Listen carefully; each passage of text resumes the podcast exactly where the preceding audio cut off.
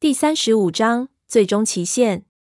接着，爱德华浑身一僵，从咬紧的牙关间发出低沉的嘶吼。他的双眼直射我们所立之处北边的森林。我们凝视着他所望之处，等候最后这几秒钟过去。要出去？爱德华问，他的语气显得无关紧要，表情有一种强迫出来的镇定。他把瑞尼斯密稍微朝怀里抱紧了点。对。有几件要紧事，我也同样若无其事的回答。他露出我最喜欢的那种笑容，尽快回到我身边来。永远都是。我再次开走他的富豪，同时想着他是否在我上次出门办事后查看过里程表。他把这些事情拼凑出多少了？他肯定知道我有秘密。他会推论出我对他隐瞒的原因吗？他猜到厄洛可能很快会知道他所知道的每件事吗？我想爱德华会得到这结论，这解释了他为什么没盘问我出门的理由。我猜他也试着不要做太多推测，试着不去想我的行为。他有把这件事跟爱丽丝离开后，隔天早晨我把书扔在炉火中烧掉的怪异行径联想在一起吗？我不知道他有没有将两件事连结在一起。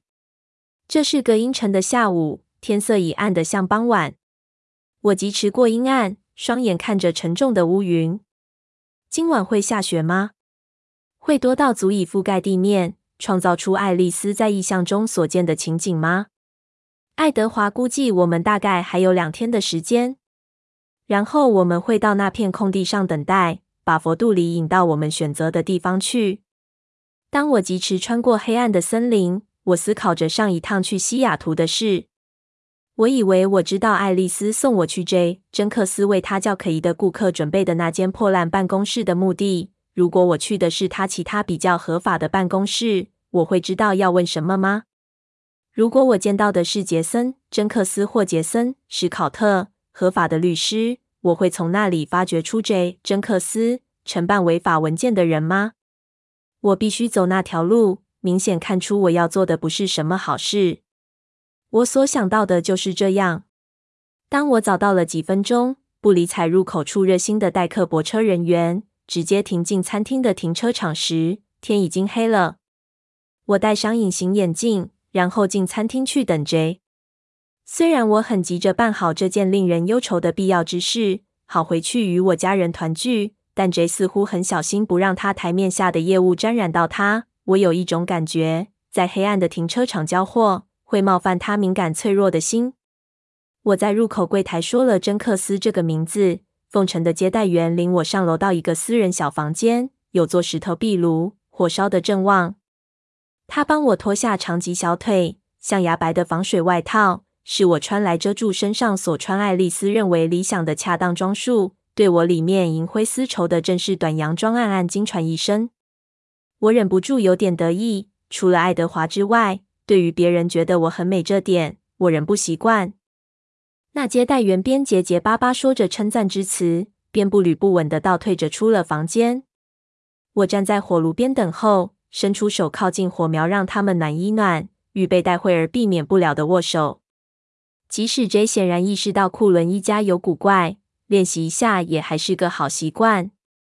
有那么半秒，我好奇着把自己的手放进火里会是什么感觉。当我被烈火焚烧时，会有什么感觉？J 的进门打断我病态的念头。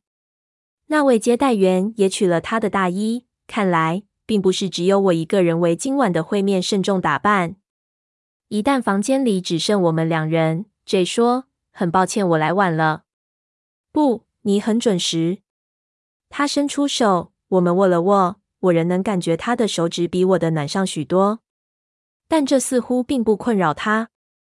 容我大胆说，库伦太太，你真是美极了。谢谢你，J，请叫我贝拉吧。我得说，跟你一起做事的经验与跟贾斯伯先生的不同，比较不那么令人不安。他迟疑的笑了一下。真的吗？我一直觉得贾斯伯给人一种心平气和的感觉。他的眉毛皱到一块儿。是这样吗？他客气的喃喃说，同时也清楚表明他还是持不同意见。这真是太奇怪了。贾斯伯对这人做了什么事？你认识贾斯伯很久了吗？他叹了口气，看起来很不自在。我已经跟贾斯伯先生合作超过二十年了。在此之前，我的合伙人认识他超过十五年，他从来没变。J 微妙的瑟缩了一下。是啊，贾斯伯就是这一点有趣。J 摇了摇头，仿佛这样就能甩开那些扰人的念头。你不坐下来谈吗，贝拉？事实上，我有点赶时间。我还得开很远的路回家。我边说着，边从我的皮包里拿出一个厚厚的白色信封袋递给他，里面是他的红利。哦，他说，声音中有稍微隐藏的失望。他把信封塞进西装内袋，没费心去查看里面的金额。我希望我们可以稍微多谈一点。哪方面？我好奇地问。嗯，先让我把你的东西给你。我要确定你对东西感到满意。他转身，把手提箱放到桌上，搬开扣锁，拿出一个大的牛皮纸信封袋。虽然我不知道自己该看什么，我还是打开信封袋，草草的看了里面的东西一眼。J 翻拍了雅各的照片，并改变颜色，好让人不会一下子就看出在他的护照跟驾照上是同一张照片。两者看上去都非常好。但这意味着什么？我飞快瞄了一眼凡妮莎·朗福护照上的照片一眼，接着马上转开视线。有个硬块在我喉间升起。谢谢你，我告诉他。他的眼睛稍微眯了一下，我感觉到他对我没有更详细的查看这些东西颇为失望。我可以跟你保证，每一份都是完美的，全都能通过专家最缜密的细查。我相信他们是。J，我真的非常感激你为我所做的，这是我的荣幸，贝拉。将来若库伦家有任何需要，请随时来找我。他甚至没暗示，但这听起来就像邀请我取代贾斯伯跟他的往来。你还有什么想跟我讨论的吗？呃，是的，这有点微妙。他朝那石砌的壁炉比了个探问的神情。我在石头边缘坐下，他在我旁边坐下。汗又从他额头上冒出来，他从口袋里掏出一条蓝色丝质手帕，开始擦汗。你是贾斯伯太太的姐妹，或是嫁给了他兄弟？他问。嫁给了他弟弟，我澄清说，想着这话题要通往哪儿去。那么你是爱德华先生的新娘咯？是的。他抱歉的笑笑。你知道，所有的名字我都看过许多次了。我献上迟来的祝贺，爱德华先生在经过这么长一段时间后，找到这么可爱的伴侣，真是太好了。谢谢你。他停下来，擦掉额头上的汗。这么多年来，你可以想象我对贾斯伯先生及整个家庭发展出了相当程度的尊敬。我谨慎地点点头。他深吸一口气，然后吐出来，并未说话。J。请有话直说吧。他深吸了另一口气，然后含糊着把一整串话全说出来。如果你能跟我保证，你不是要把那小女孩从她爸爸身边绑架走，我今晚会睡得安稳一点。哦，我有点呆住，花了一分钟才明白他从这事上归结到的错误结论。哦，不是，完全不是你所想的那样。我无力的笑笑，试着再度向他保证。我只是单纯的要为她预备个安全的地方，以防万一我跟我丈夫发生什么意外。她眯起了眼睛。你预期会有意外发生吗？他说完，脸马上红了，接着便道歉。当然，这不关我的事。我看着那股红潮在他薄薄的皮肤底下扩散开来，再次感到很高兴。正如我常感觉到的，我不是一般的新手。且把不法的事放一边。J 似乎是个蛮不错的人，杀了他会是件很可惜的事。天有不测风云啊！我叹口气。他皱眉。那么，我祝福你一切好运。还有，亲爱的，请别对我不高兴。不过，如果贾斯伯先生来找我，问我这些文件上都写了什么名字，你当然应该立刻告诉他。贾斯伯先生若能清清楚楚知道我们处理的整件事情，那是再好不过了。我显而易见的诚恳，似乎让他的紧张消除了一些。好极了，他说：“我无法说服你留下来吃晚餐吗？”我真的很抱歉，J。我仅剩的时间有限。那么，我再次祝你健康幸福。库伦家有任何需要，请随时打电话给我，贝拉。谢谢你，J。我带着我的违法物品离开，出门时回头瞥了一眼，J 还凝望着我，脸上的表情混合了焦虑与遗憾。回程花了我较少的时间，夜很漆黑，因此我熄了车子头灯，飞驰前进。当我抵达家门，绝大部分的车，包括爱丽丝的保时捷和我的法拉利，都不在了。那些人遵循传统饮食的吸血鬼都尽量远离此地，去满足他们的饥渴。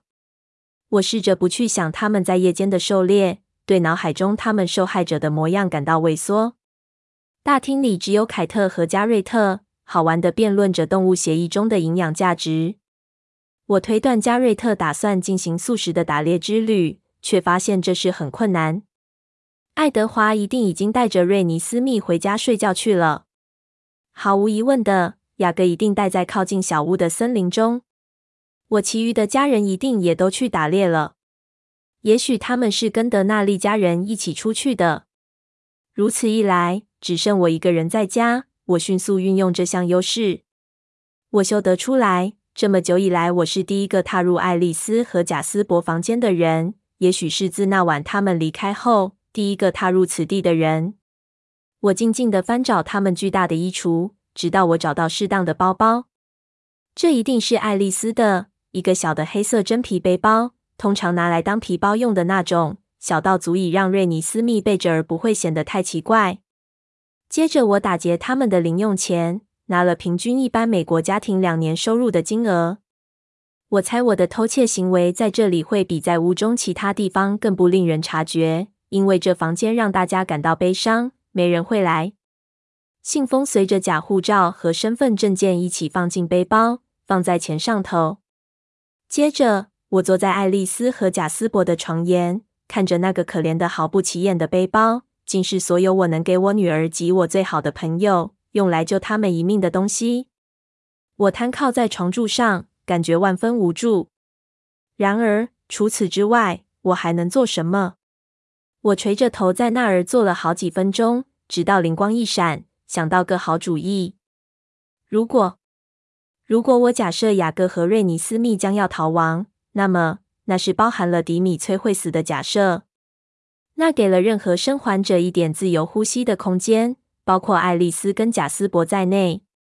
所以，为什么伊丽丝跟贾斯伯不能帮助雅各和瑞尼斯密？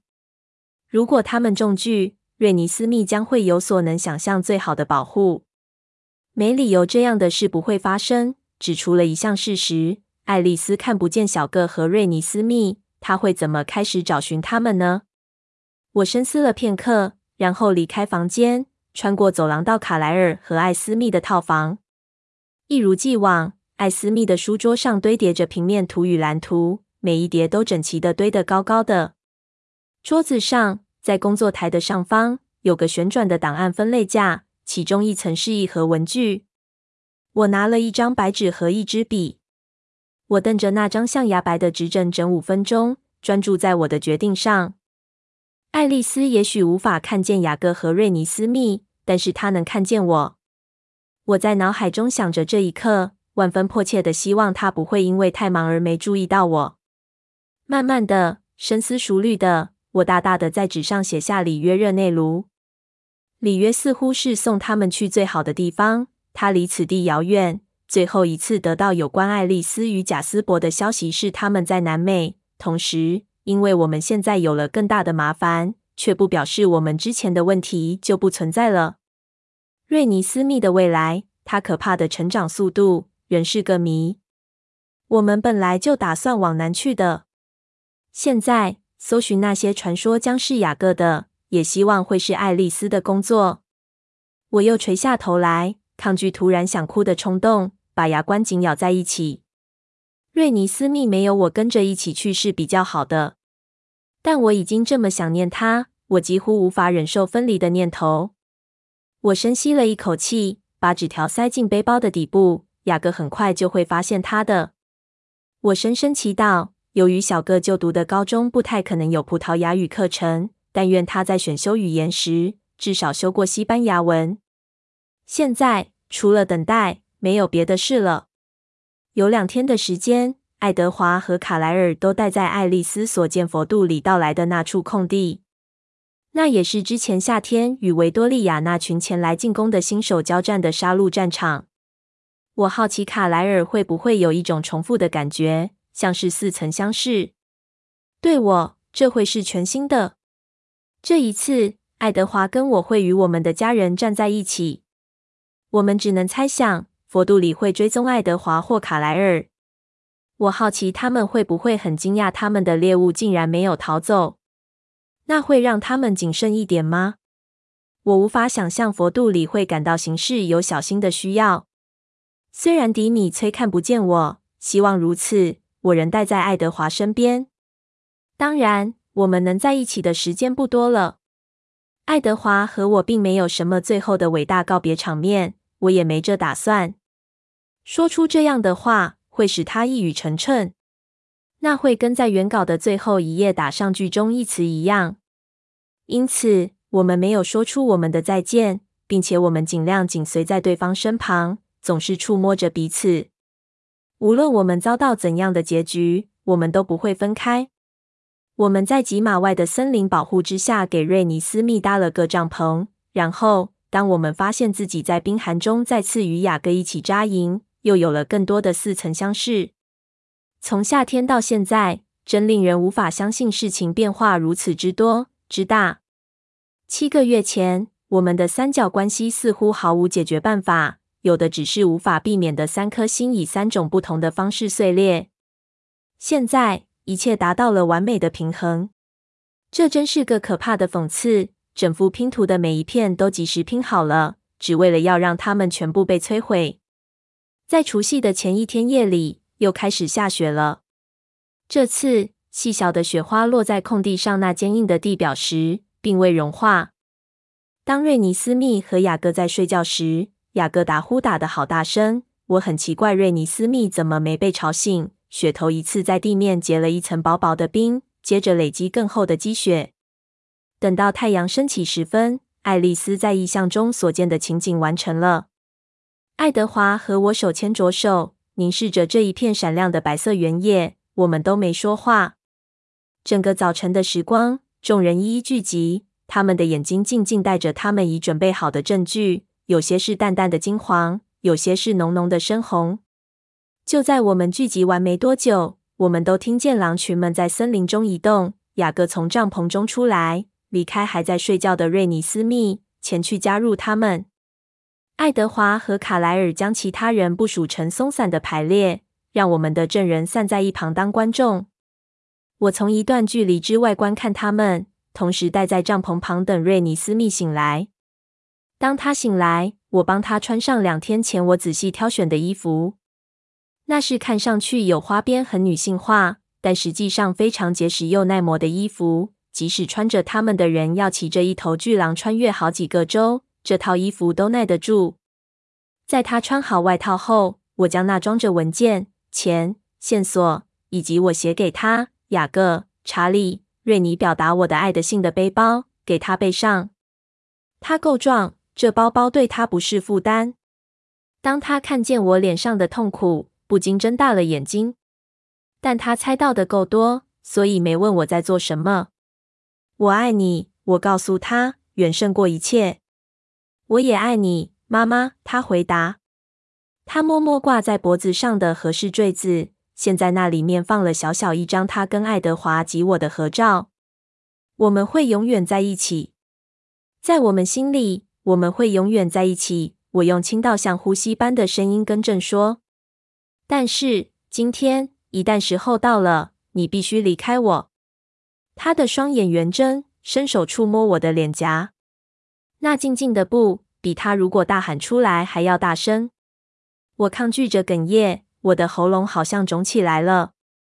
你会为我这么做吗？拜托你。他的手指更用力压着我的脸。为什么？我无法告诉你，我低语，但你很快就会明白的，我保证。在我脑海中，我看见雅各的脸。我点头，然后拉开他的手。别想这件事，我悄悄在他耳边说：“别告诉雅各，直到我叫你跑，好吗？”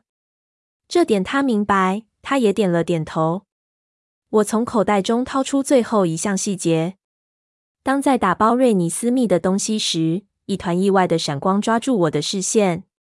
一道阳光正巧穿过天际，照在那个古老的珠宝盒上。那盒子塞在一个架子上方摸不到的角落里。我考虑了片刻，然后耸耸肩。在将伊丽丝给的线索拼凑起来后，我无法期望即将来临的冲突会和平收场。但何不让事情尽可能友善的开场呢？我自问，这能有什么害处？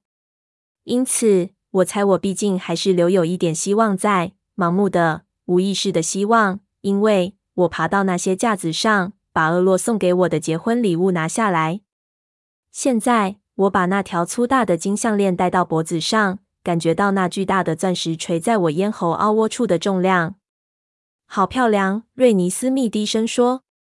他张开双臂，像虎头钳一样抱住我脖子。我将他紧紧抱住，贴在我怀里。就这样紧抱着彼此，我带他出了帐篷，前往那片空地。随着我走近，爱德华扬起一边眉毛，但除此之外，并未对我带的或瑞尼斯密身上背的东西发出意见。他只是用双臂紧紧环抱着我们好长一会儿，接着深深叹了口气，放开我们。我在他眼中看不到任何道别。也许他对于今生之后的世界抱有比他所曾吐露更多的希望。我们站好我们的位置。瑞尼斯密灵活地爬到我背上，让我的双手空出来。我站在由卡莱尔、爱德华、艾米特、罗斯利、谭雅、凯特和伊丽莎所排开的最前线后方几步。紧站在我后面的是班杰明和莎菲娜。我的工作是保护他们两人，越久越好。他们是我们最好的攻击武器。如果佛度里是看不见的那一方，即使只有短暂片刻。也能使局势整个改观。莎菲娜站得直挺而凶猛，在他旁边的辛娜几乎是他镜中的倒影。班杰明坐在地上，双掌贴在地上，低声嘀咕着有关断层线什么的。昨晚他在空地上散布了一些石块，让它们看起来像是自然形成的。现在大雪覆盖了所有的石块跟草地。那些石块不足以伤害到吸血鬼，但希望足以令对方分心。证人聚集在我们的左右，有些人比其他的更靠近。那些宣布会跟我们一同作战的最靠近。我注意到西欧班一直揉着他的太阳穴，他闭着双眼集中精神。他是在迎合卡莱尔吗？试着想象出一个圆滑的解决方案。在我们背后的森林里，那些看不见的狼群静止不动，都准备好了。我们只能听见他们粗重的呼吸，他们的心跳。云层开始增厚，遮暗了光线，让天光看起来可能是早晨或下午。爱德华在详细查看四周时，双眼绷紧。我很确定这是他第二次看见这幅确切的景象，第一次是在爱丽丝的意象里。当佛度里到达时，情景会是一模一样的。现在我们大概还有几分钟或几秒钟。所有我们的家人与盟友都鼓起勇气，防备好自己。从森林中，那匹巨大的狼族首领走出来，上前来站在我身边。当瑞尼斯密处在如此紧迫的危险中，要他保持距离，不在他身边，一定是太难了。瑞尼斯密伸出手，抓住他那巨大肩膀上的毛，他的身体放松了一些。当雅各近在身旁时，他比较镇定。我也觉得好一点。只要雅各跟瑞尼斯密在一起，他将会没事的。眼神保持注视着前方，爱德华把手朝后向我伸过来，我把手伸向前，好紧抓住他的。他捏了捏我的手指。又一分钟过去，我发现自己尽力要听见一些有人接近的声音。接着，爱德华浑身一僵，从咬紧的牙关间发出低沉的嘶吼。他的双眼直射我们所立之处北边的森林。我们凝视着他所望之处，等候最后这几秒钟过去。